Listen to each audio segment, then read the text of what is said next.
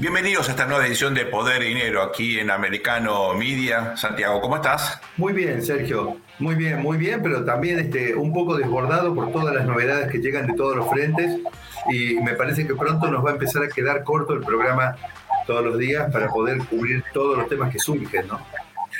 Sabes, Santiago, que justamente eh, tengo acá eh, algunas preguntas vinculadas al nuevo escenario geopolítico donde, bueno, con sorpresa, advierto que, por ejemplo, anuncia Putin el despliegue de armas tácticas nucleares en Bielorrusia, o sea, se corre hacia el oeste, el conflicto penetra aún más en Europa, y veo que esto no conmueve a los mercados. Es cierto, Ucrania pidió una reunión en el contexto de Naciones Unidas, que como todos sabemos es algo en general más bien simbólico, no, no es muy relevante en términos efectivos.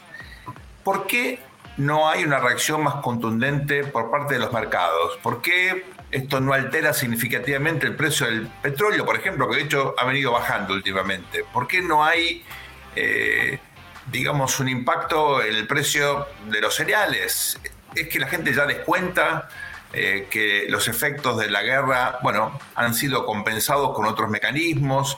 Hay un problema de credibilidad en la amenaza de Putin. Explícame qué está pasando, por qué estas novedades no tienen impacto, por lo menos evidente o aparente o de corto plazo, en, eh, el mercado financiero, en el ánimo de los inversores? Eh, mira, yo creo que de todos los, rasgos que, empezando por casi por el final de tu comentario, eh, de todos los rasgos, digamos, que, negativos o que merecen el repudio de muchos analistas, digamos, occidentales que tiene el presidente de Rusia, Putin, hay uno que no lo tiene, eh, que es el tema de, eh, de, no cumplir con lo que dice. Ahí lo tenés a Kissinger, al propio Trump, Donald Trump, eh, recordando que en realidad se llegó el momento de la invasión de Ucrania, luego que Putin estuvo durante muchos años advirtiendo sobre este tema, de manera que yo no creo que la credibilidad de Putin de hacer, de, estirar la mano y pegarle una cachetada a alguien esté en duda.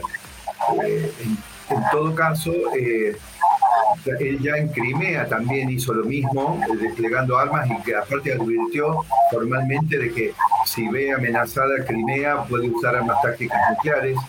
Lo está haciendo a bordo de las unidades de superficie que tiene en el Mar Negro.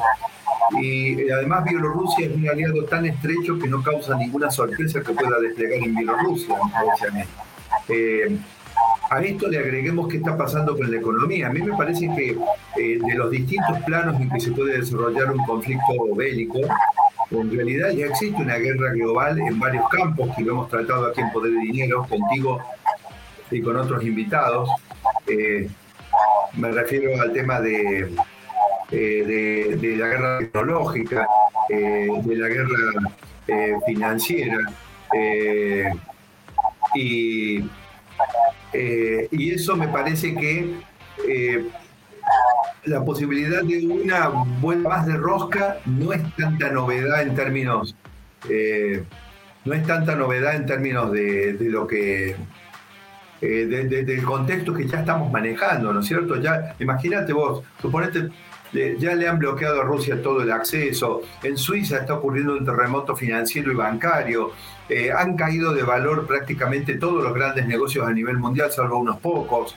Eh, hablamos de nivel general, no más allá de, algunos temas de real estate que Barbagallo de vez en cuando nos, nos, repasa, ¿no? Pero a nivel general, a mí me parece que eh, el mundo ya viene sufriendo una la pandemia que produjo un efecto económico catastrófico.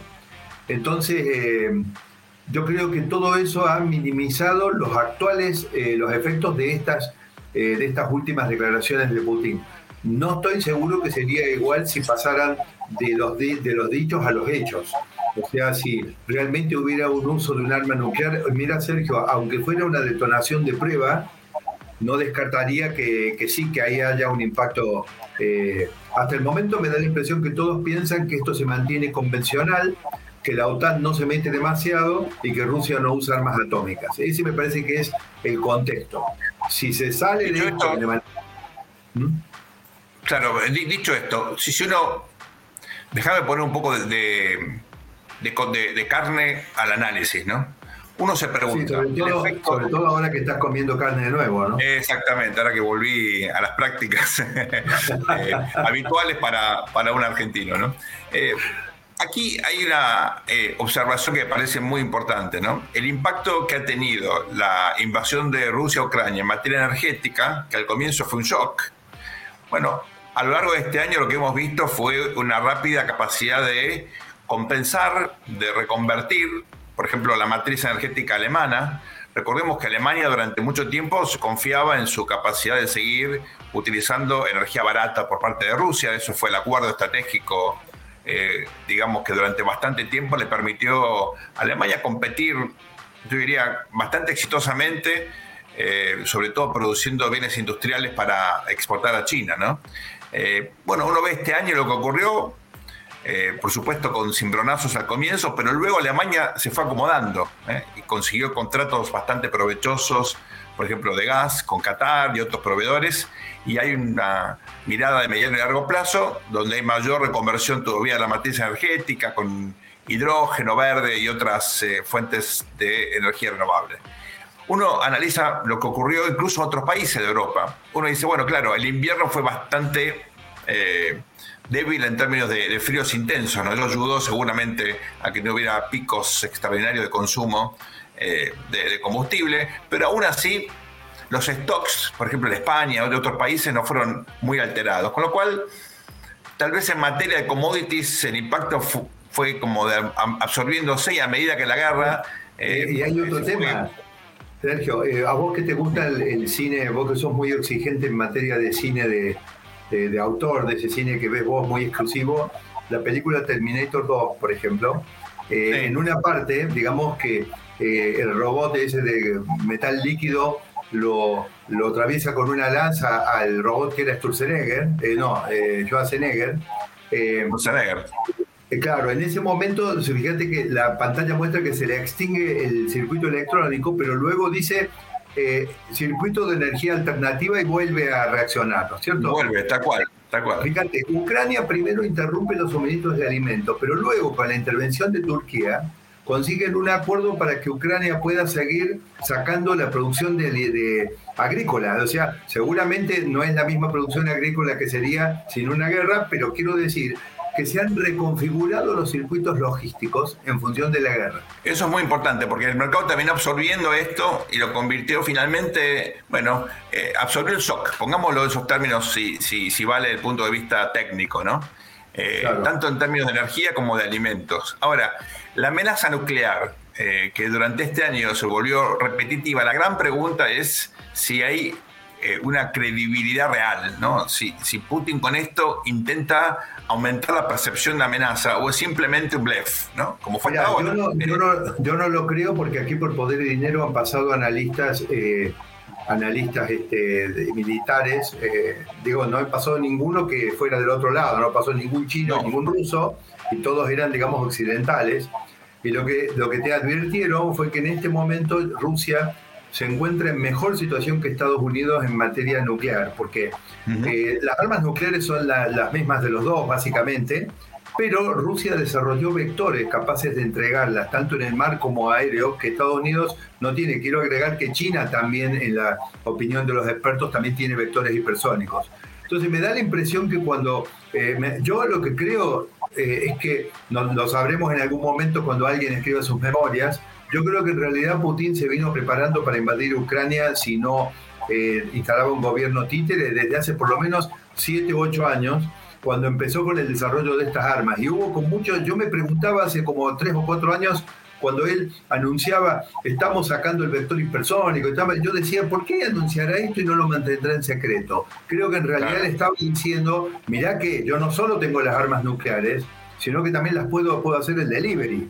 Entonces, a mí me parece que, las bravuconadas estas no van a pasar porque Putin sabe que el riesgo nuclear lo tiene instalado. Es decir, Estados Unidos no puede hacer nada para evitar que le caiga un misil hipersónico. Eh, fíjate que los misiles Patriot que es en lo que muchos confían, y es que yo muchas veces planteo la amargura de ver que Estados Unidos pierde el liderazgo, estaban diseñados para vectores enemigos con trayectoria balística. Balística quiere decir tipo como una piedra uno la tira al aire y cuando llega eh, empieza a caer por su propia gravedad. Entonces hacía una parábola y caía. Entonces el Patriot está diseñado para esto, no está diseñado para un misil hipersónico. Entonces Estados Unidos no tiene realmente defensas para esto y por lo tanto creo que eh, Putin habla, habla, pero no va a... Él sabe que Estados Unidos eh, no va a pisar el cable de alta tensión. Santiago, ¿te parece bien? Ahora vamos a ir a una muy breve pausa. Estamos analizando el impacto que ha tenido en los mercados este anuncio. Desde el punto de vista narrativo, a mí me pareció muy significativo de Putin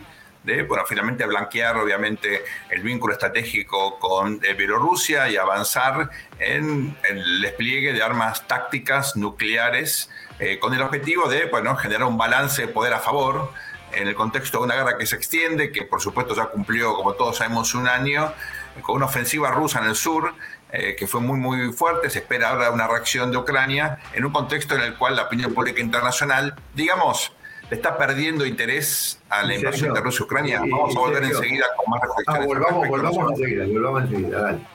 Esto es Poder y Dinero aquí en Americano Media. Bienvenidos a este segundo bloque de Poder y Dinero aquí en Americano Media. Estamos charlando con Santiago de este nuevo escenario geopolítico, el impacto eh, que ha tenido en los mercados, o el acotado impacto en todo caso que ha tenido en los mercados a partir del anuncio de Vladimir Putin de que eh, iba a desplegar armas nucleares tácticas en Bielorrusia. Ustedes recuerdan, Bielorrusia es un aliado histórico de eh, Rusia, es un país con un liderazgo totalitario que siempre ha apoyado a Rusia, pero que hasta ahora se había mantenido al margen del conflicto. ¿Qué está pasando Santiago que explica o podría ayudar a explicar este anuncio de eh, Vladimir Putin?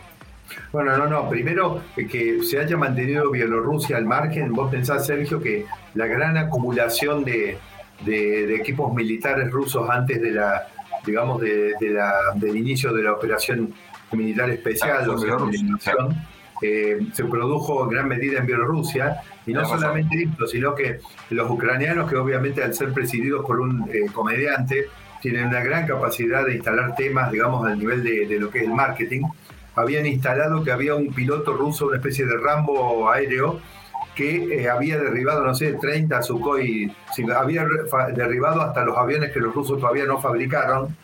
Eh, y luego se, supo que en realidad el primer día de la operación especial salió a patrullar sobre Kiev eh, y fue derribado en el derribo más largo que se tenga registro hasta el momento por una batería de S-300 disparado desde Bielorrusia. Lamentablemente, porque uno, digo, derriba el piloto, pero a veces se pueden eyectar, en este caso desgraciadamente no se pudo eyectar.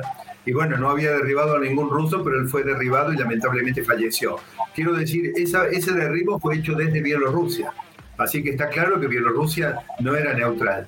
Sin embargo, Sergio, eh, en, el bloque anterior que estuvimos hablando del tema, creo que quedó en el tintero un elemento muy importante que también ayuda a ver el alcance de esa amenaza de Putin de desplegar armas nucleares tácticas en Bielorrusia. Eh, yo considero que es un alcance principalmente a nivel local de la región, es decir, de la, de, la frontera entre el norte sería de Ucrania con Bielorrusia y eh, donde, donde Ucrania estuvo acumulando fuerzas militares y existía la, eh, existía, digamos, un rumor o alguna amenaza de que Ucrania iba a desarrollar algunas incursiones en territorio bielorruso. Frente a esto aparece obviamente eh, Putin diciéndole vos me tocas a Bielorrusia y yo te tiro con armas tácticas. Yo creo que ha sido para que los bielorrusos se sientan contenidos y por las dudas para que los ucranianos no, no cometan un error, porque obviamente, Sergio, como siempre dice este, Rosendo Fraga, las crisis a veces eh, eh, estallan por eh, errores de cálculo y sería muy lamentable en este caso que en el fragor de la guerra Ucrania, digamos, le dé motivos a, Putin de, hacer eso, ¿no es cierto? Porque el, Putin lo va a hacer, me parece, y ahí sí me parece que los mercados eh, se van a complicar. Porque Estados Unidos, ¿qué, ¿qué, va a hacer Estados Unidos? ¿Qué va a hacer la OTAN si eh, Rusia usa un arma táctica? Por eso yo creo que no va a ocurrir. En ese mismo eh, sentido, Santiago, uno amplía un poquito eh, el análisis, por supuesto, recordemos que estamos en un contexto muy, muy, muy singular, con eh, situaciones inciertas, de, donde es muy difícil entrever cómo pueden combinarse distintos procesos que están en marcha. Ejemplo, estamos a punto de tener elecciones en Turquía en apenas un mes y, pico. Hay un proceso muy, muy dinámico en Medio Oriente, con la crisis que, bueno, que seguimos tan de cerca quién puede dinero en Israel. Pero eh, me gustaría eh, modificar ahora el ángulo eh, de análisis después de la visita tan impactante, ¿no? Creo yo, de Xi Jinping a Moscú, con un rol nuevo de, bueno, un actor que de alguna manera está desarrollando una nueva reputación como peacemaker, como China, y al mismo tiempo como un actor muy relevante en la escena internacional. Eh, recordemos el acuerdo, por lo menos el principio de acuerdo entre Irán y Arabia Saudita. Aquí la pregunta es eh, básicamente la siguiente. Estos días hemos leído en los principales medios eh, de Estados Unidos una crítica muy fuerte a la administración Biden por el hecho de haber, por acción y por, omisión, precipitado este escenario, permitido que China irrumpiera con estos atributos, en algunos casos novedosos, poniendo a la China en un lugar que hasta hace muy poquito no tenía. ¿Vos considerás, eh, Santiago, que el desarrollo en la guerra de Ucrania le permitió a China esta posibilidad de irrumpir eh, efectivamente como un actor de estas características? ¿O es algo que es natural por el peso económico, digamos, que adquirió China en los últimos 30, 40 años? ¿Es algo que iba a venir de todas maneras o esta... Eh, este nuevo escenario en, en, Ucrania de alguna manera le brinda una nueva posibilidad a China de eh, materializar esa influencia, ese poder que venía acumulando en materia efectivamente económico, comercial, en, su desarrollo como un país capitalista, ¿verdad? Mira, Sergio, vos sabés que vos como experto en ciencia eh, política, eh, digamos, creo que estás muy entusiasmado de, de, bueno, ver bien en el contexto de las naciones y en el liderazgo global quién puede asumir un papel de, de, reorganizador del mundo y de encauzar todas estas tensiones para lograr los acuerdos y encauzar la paz, ¿no? Pero a mí me parece que en este caso eh, los chinos no, no, están realmente, yo creo que tiene una gran excitación eh, la idea de que, bueno, quién es el peacemaker aquí a nivel global, pero me parece que China no está haciendo esto. Yo, Sergio, creo que, que China se está moviendo de manera oportunista. Eh, China, digamos, en parte las oportunidades las generaron ellos mismos, porque eh, no, no, no, quiero eh, pasarme de la raya con lo especulativo, pero eh, bueno, nuestros dos productores en este caso son los únicos que son tan inocentes o, digamos, este, sí, ingenuos para creer que los siguientes hechos que voy a decir a continuación han sido todas casualidades, además ponerles el componente temporal que yo no lo puedo relatar tanto, pero veamos. Primero, sale un virus de un murciélago que se comió un ratón o una serpiente, no sé qué historia rara, toda ridícula, porque no hay experto en genética que diga que no es así que se puede mutar eh, un virus. Eh, China espera dos meses para que el mundo lo sepa, habiendo 7.000 vuelos de aviones eh, semanales entre China y Europa y Japón. de tal manera que ponerle un módulo, ¿cuánto? 200 pasajeros por avión 7.000 por semana, cuando te quisiste enterar, estaba ya todo el mundo infectado. Precisamente uno de los países que alta conexión tiene, que es Italia, con una población por su promedio de edad en la zona norte de Italia, precisamente sufrió con toda la fuerza el hecho de no haber sido avisada de esto, si es que la, porque todavía no está claro cómo pudo haber ocurrido esa mutación eh, genética. Continuemos ahora. Viste que hace poco estuvimos entre vos y yo mirando un gráfico de cómo eh, China se va desprendiendo de los bonos del Tesoro norteamericano, que el gran acreedor de los Estados Unidos era China. Decime, querido Sergio, siendo experto en política y no en mercado, ¿qué ocurre cuando alguien vende mucho de un bono? Baja el precio. Baja el precio. Y decime, ¿en qué tenían, el, por ejemplo, el Silicon Valley Bank irresponsablemente, digamos, gran parte de sus inversiones y de su cartera, que después cuando necesitó la liquidez no podía recuperar porque habían caído de valor? ¿En qué lo tenía, estimado amigo? En tesoro. En bonos del tesoro que habían caído porque China los está vendiendo. Y decime, querido amigo, en el caso del el Credit Suisse, por ejemplo, que era un banco que traía problemas, porque todos estos bancos, recordemos que después del de gran, te, robo una expresión tuya, el gran maridaje entre el mundo financiero más recalcitrante y el Partido Demócrata que se da a partir de 2009, qué casualidad, con Obama, Biden, repito, Biden, vicepresidente de Obama, eh, se dio un gran debilitamiento de bancos, que son instituciones reguladas y supervisadas por los países, y el poder financiero se convirtió absolutamente en algo líquido en manos de los grandes fondos como eh, BlackRock, como Templeton, que verdaderamente, digamos, están lejos de las regulaciones de un Estado como si lo estaban los bancos que cayeron. Pero ahora el Credit Suisse cae. ¿Quién ¿Cómo se venía manteniendo el Credit Suisse que igual ya venía debilitado? Con fondos árabes. Y resulta saudíes en particular. Eh, saudíes, sí, de Arabia Saudita, sí, sí, saudíes. Y resulta que eh, eh, de repente, como quien tira el mantel en una mesa que está servida, eh, los saudíes se cansaron de poner dinero, porque pobrecitos ellos tienen pocos dólares, y se habían cansado de poner, fíjate que no se cansan de poner dólares a raudales en el PSG, por ejemplo, pero sí se cansaron de poner dólares en el Credit Suisse, justo, qué casualidad, una o dos semanas antes de que se diera el acercamiento estratégico histórico entre Arabia Saudita e Irán, que ni siquiera tenían relaciones diplomáticas.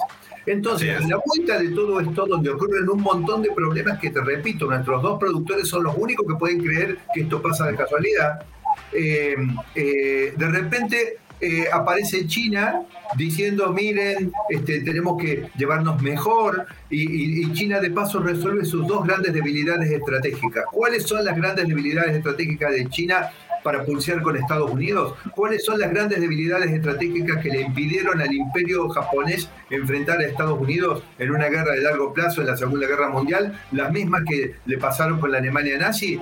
Las dos grandes déficits eh, fueron, y los de China puntualmente, energía y alimentos para alimentar la mayor población del mundo que tienen ellos en su país. Y resulta que los resuelve a los dos temas con esta movida.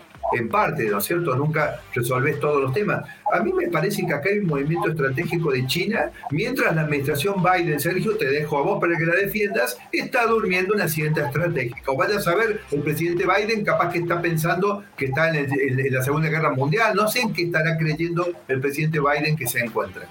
Vamos a una breve pausa, Santiago, y seguimos con este tema que es realmente fascinante. No se vayan, esto es Poder de Dinero. Regresamos aquí en Poder y Dinero, en Americano Media. Este es el tercer bloque. Venimos discutiendo, debatiendo con eh, Santiago un nuevo escenario geopolítico. Él planteó efectivamente eh, una concatenación, así se dice, de eh, hechos que ponen de manifiesto efectivamente que estamos ante un mundo donde el balance de poder entre las potencias ha cambiado muy significativamente. Hay, no digo una eh, evaporación, pero un debilitamiento eh, bastante evidente de los Estados Unidos, la erupción de China como potencia. Eh, según Santiago, yo creo que es una hipótesis que indudablemente hay que considerar. El origen de la pandemia no fue casual, tampoco esta situación donde la cotización de los bonos del Tesoro ha sufrido una caída. Eh, en parte esto tiene que ver con este cambio en la cartera eh, eh, de, China, el Tesoro chino, que tenía muchos bonos de Estados Unidos. Recordemos, esto tiene que ver sobre todo con el financiamiento del déficit fiscal y también con un hecho muy importante, y es que Estados Unidos durante muchos años tuvo una balanza comercial deficitaria y eso lo fue compensando en parte justamente con inversión extranjera, en particular, pero no solo de eh, China, en la compra de títulos públicos y también eh, de otros eh, instrumentos financieros. Aquí la pregunta, Santiago, entonces es la siguiente. No, no estoy negando tu hipótesis, al contrario, me parece que es muy relevante e indudablemente hay que seguir desarrollándola. Pero como hipótesis alternativa, ¿no es cierto que la cotización de los bonos del Tesoro está correlacionada con la tasa de interés, vale decir, sube la tasa de interés y tiende a bajar la cotización del bono, el valor del bono, eh, y viceversa, ¿no? Cuando la tasa baja, el valor del bono eh, eh, sube. Hay una correlación en ese sentido que te explica, por lo menos complementariamente, por qué efectivamente los bonos del Tesoro tienen otra cotización y esto fue lo que disparó la crisis del sistema bancario, en particular este banco en Silicon Valley, el First Republic, que eh, Signature Bank y, otras instituciones regionales que están sufriendo todavía los embates de esta, bueno, eh, este cambio es tan significativo en la confianza en el sistema bancario eh, para el público. ¿Qué ¿qué, influencia ha tenido la Fed en este sentido en su lucha contra la inflación? No, pues sin ninguna duda tuvo la influencia y además los dos elementos se han sumado. Pero mira, yo una vez en mi carrera tuve eh, una experiencia con, con, un dirigente que había sido corredor de, eh, corredor de alto desempeño ¿no? en, una, en una categoría. Entonces él tuvo un accidente muy serio y me decía, mira, eh, a los que te pregunten sobre el accidente, contales lo siguiente, que yo por el intercomunicador escuché, cuidado que hay en la pista de carrera hay una, hay una, se ha puesto resbaladiza y eh, se ha puesto resbaladiza y, puede haber un derrape. Como eh, él dijo, como yo sabía que todos los demás corredores también eh, escuchaban eso, yo lo que hice fue, todos van a bajar la velocidad, entonces yo la subo para poder, como venía segundo, para poder llegar a la punta. El resultado fue que tuvo un accidente espantoso y casi se, casi muere a causa justamente de esto. Entonces yo digo, acá me parece que lo que pasó con los, chinos, con los chinos es tan sencillo como esto, que, eh, que China de todas maneras venía desprendiéndose de los bonos del Tesoro de Estados Unidos, porque le dijo a Estados Unidos, ah, eh, desde que obviamente Trump pone el problema de China sobre la mesa, no, vos empezás a poner trabas al comercio, yo te dejo de financiar. ¿Correcto? Entonces, eh, eh, entonces, eh, en ese contexto donde los chinos empiezan a desprenderse de bonos del tesoro, obviamente aparece la segunda distracción estratégica del presidente Biden.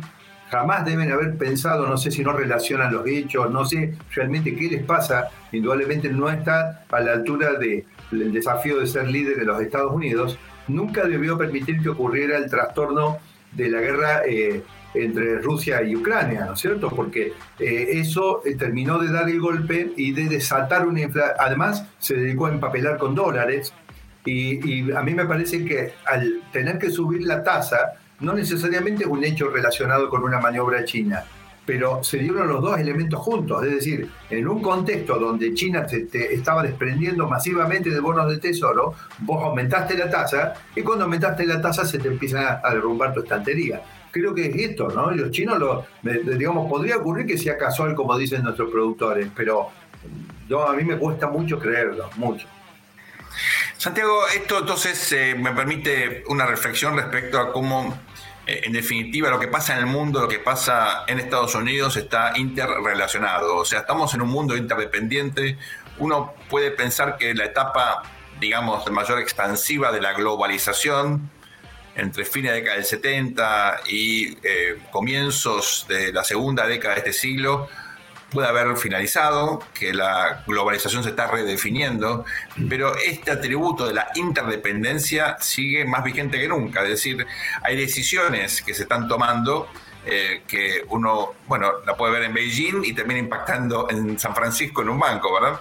Eh, esto nos obliga siempre a tener en cuenta que necesitamos una, un, esquema analítico multidimensional eh, y donde economía y política y lo doméstico y lo internacional están efectivamente eh, muy concatenados. ¿no? Hay eh, interrelaciones a veces no muy evidentes, difíciles de precisar, que me parece están explicando estos acontecimientos. Si esto es así, ahí va la pregunta.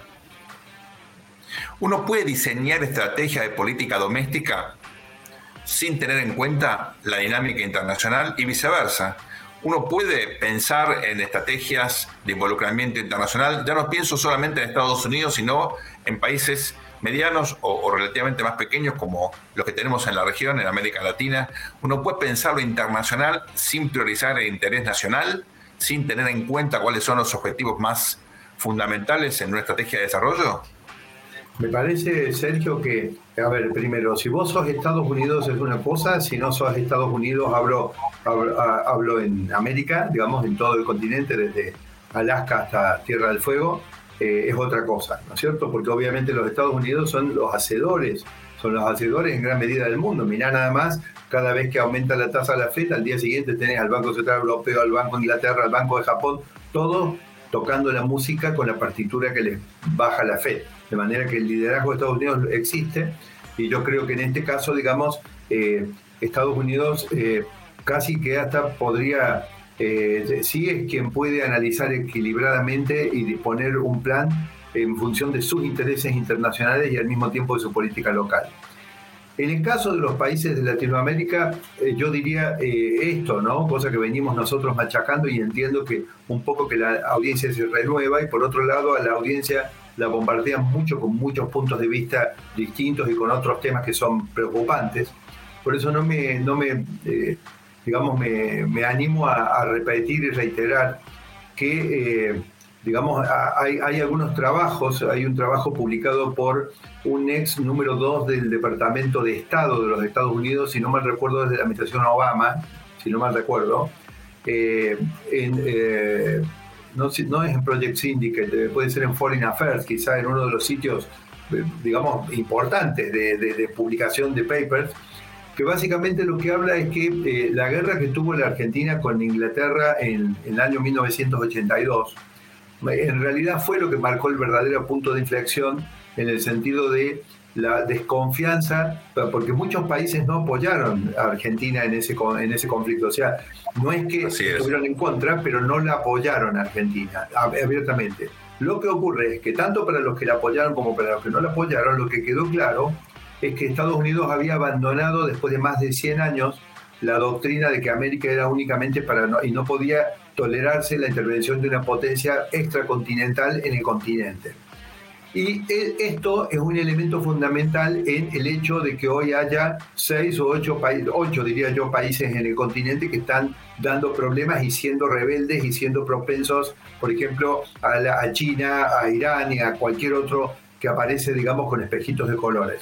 Por eso yo creo que cuando eh, uno intenta estar en un país latinoamericano y trazar una política local, la verdad que no hace sentido que pueda ser desprendida de la internacional.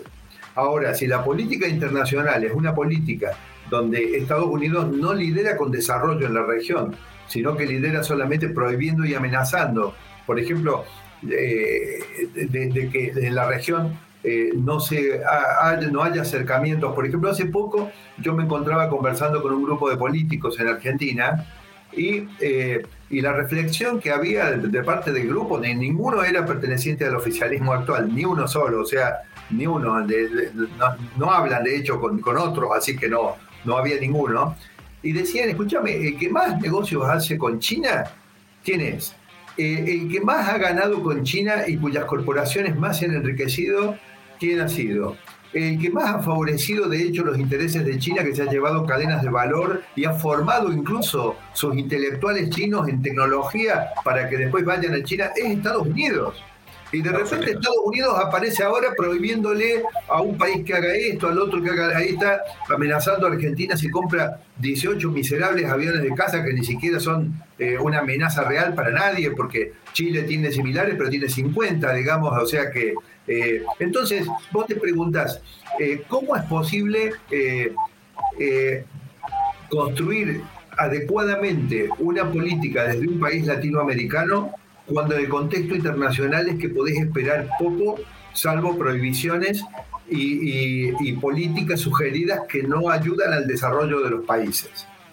Santi, vamos a una breve pausa ahora y volvemos enseguida con más Poder y Dinero. Bienvenidos a este cuarto y último bloque de Poder y Dinero aquí en Americano Media. Hemos venido desarrollando con Santiago un debate respecto a este nuevo escenario geopolítico donde eh, cuestiones tan relevantes ¿no? como el anuncio de Putin, eh, respecto de, eh, despliegue de armas tácticas nucleares a Bielorrusia o el acuerdo entre Arabia Saudita e Irán, el principio de acuerdo eh, con la participación de China, la propia visita de Xi Jinping a Moscú, todo este nuevo escenario, bueno, impacta, uno diría, muy relativamente en los mercados, aunque hay otros procesos que son muy relevantes y que explican, por ejemplo, la crisis financiera de los Estados Unidos, que también tienen que ver con este mundo interdependiente, con esta eh, concatenación de acontecimientos domésticos e internacionales que conforman este nuevo escenario tan complejo, tan volátil eh, que vemos día a día. Por eso, Santi, me parece eh, útil seguir en este diálogo, planteando, bueno, en función de lo que vos decías en el bloque anterior, el margen de maniobra acotada que tiene la mayoría, si no todos los países, tal vez con la excepción de Brasil, un poquito México, eh, para desplegar estrategias internacionales con esta dicotomía de que América Latina tiene la necesidad de eh, mantener un vínculo muy estrecho con China, porque como sobre todo vendemos commodities, naturalmente el principal consumidor de ellos es efectivamente China, también India, otros países de Asia, pero por el peso económico fundamentalmente China. Vos marcabas muy bien, el primer eh, país que se ha beneficiado del crecimiento de China ha sido Estados Unidos. Eh, recordemos que la globalización, si uno la reduce eh, a, cosas muy prácticas, en parte se potencia con el acuerdo propiciado por Nixon, ¿no? en incorporar en aislar a la Unión entonces y sobre todo establecer un contexto en el cual la industrialización, la modernización de China era posible gracias a la cooperación, a la inversión, a la tecnología norteamericana, a la formación de capital humano, ¿verdad? Todo esto se ha dado, eh, claro, hasta que Estados Unidos empieza a plantear límites, eh, a, plantear cuestionamientos al vínculo con eh, China. Y esto tiene que ver con lo económico, pero fundamentalmente con otras dos áreas. Una es la seguridad, ¿verdad? Y otra es la tecnología. Está todo este debate sobre el 5G, está este debate ahora que vemos a diario en el Congreso de Estados Unidos sobre esta famosa aplicación TikTok y otras de origen chino que, bueno, según muchos legisladores, incluyendo legisladores eh, muy serios, muy reputados, eh, como el, senador Rubio, esto podría comprometer incluso la eh, seguridad individual en términos de información que uno va acumulando en en los teléfonos inteligentes. Esto me lleva entonces a la siguiente reflexión. ¿Cuál debería ser el papel de una potencia como los Estados Unidos, que necesita tener naturalmente influencia en la región, en América Latina, pero al mismo tiempo poner límites por una cuestión estratégica ahora al, eh, a la influencia y al crecimiento de China? ¿Qué deberíamos esperar en términos ideales de un actor hegemónico que tiene una responsabilidad, me parece eh, fundamental en la región, eh, pero al mismo tiempo tiene que ser contemplativo de la flexibilidad que exige para el desarrollo de los países latinoamericanos, eh, en virtud de la importancia que tiene China como, como mercado. ¿Qué hay que demandar?